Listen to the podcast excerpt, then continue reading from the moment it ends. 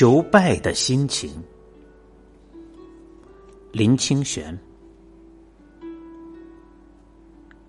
记得以前看过一副财神庙的对联，是用财神爷的心情说的，非常有趣。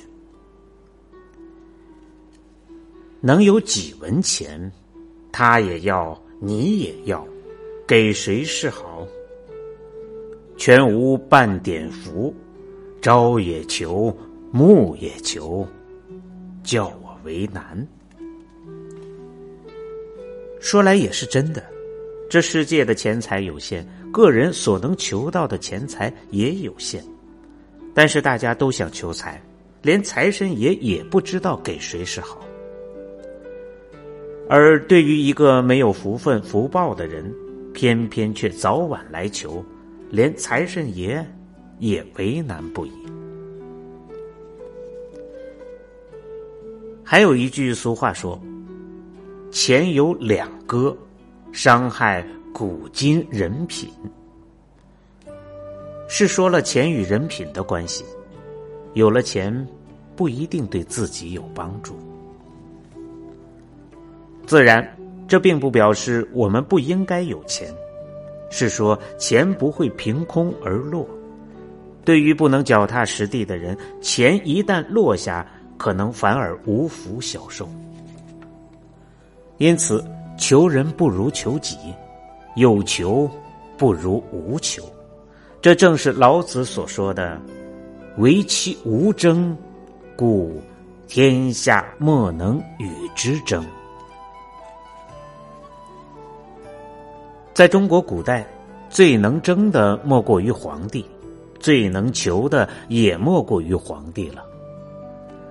但是最近读清朝顺治皇帝的出家时写的自叹诗，发现即使连皇帝所争的也是有限。顺治皇帝出家自叹诗的开头这样道：“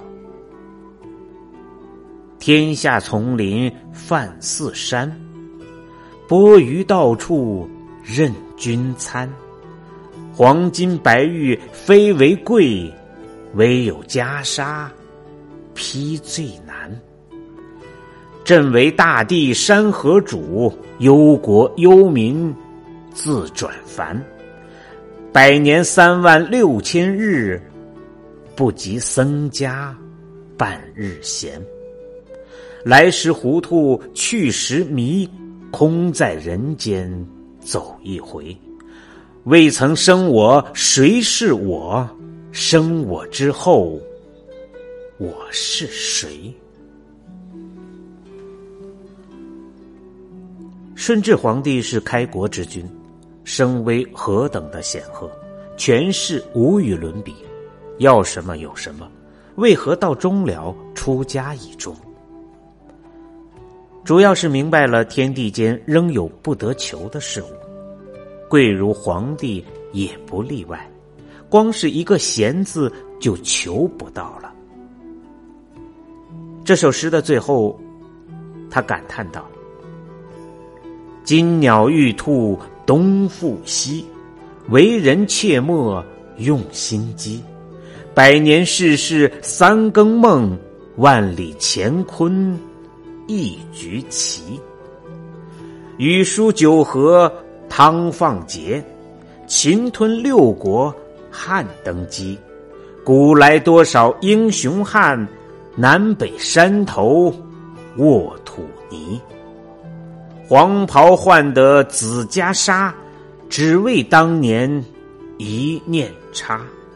我本西方一讷子，为何落在帝王家？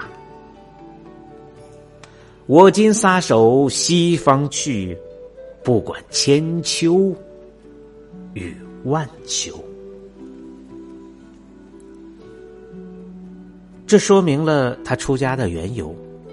你看那禹汤何等的盛名，秦汉又何等的威风，到头来不都只像是一盘棋吗？可见无求确实胜过有求。另外还有一种人，不是有求，也不是无求，而是求败。我们在武侠小说中常看到东方不败、孤独求败这样的人物，他们的武功太强了，天下无有匹顾者，因此一辈子没有败过。为了经常失败的心情与滋味，不惜千里奔波，到处转战。我们看到这种典型人物，年轻时不能解其意。到了中年，才知道有深意在。因为一个人假如没有成功过，固然是痛苦；假若不幸没有失败过，也是痛苦的。没有成功过和没有失败过，其实都是一样，并未领会真实的人生。没有失败过的人求失败是可以理解的心情。但仍然是有求，他的痛苦和一向失败的人求成功是一样的。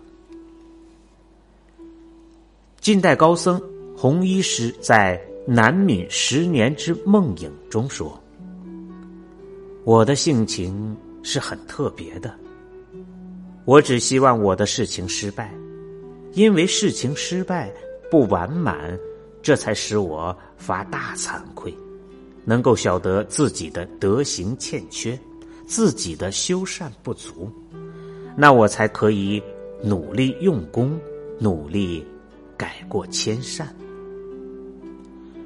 不论什么事，总希望他失败，失败才会发大惭愧。倘若因成功而得意，那就不得了了。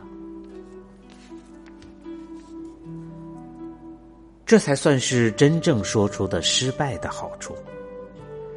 失败既与成功一样有许多好处，那么我们遇到成功时又有何喜？遇到失败时又有何忧？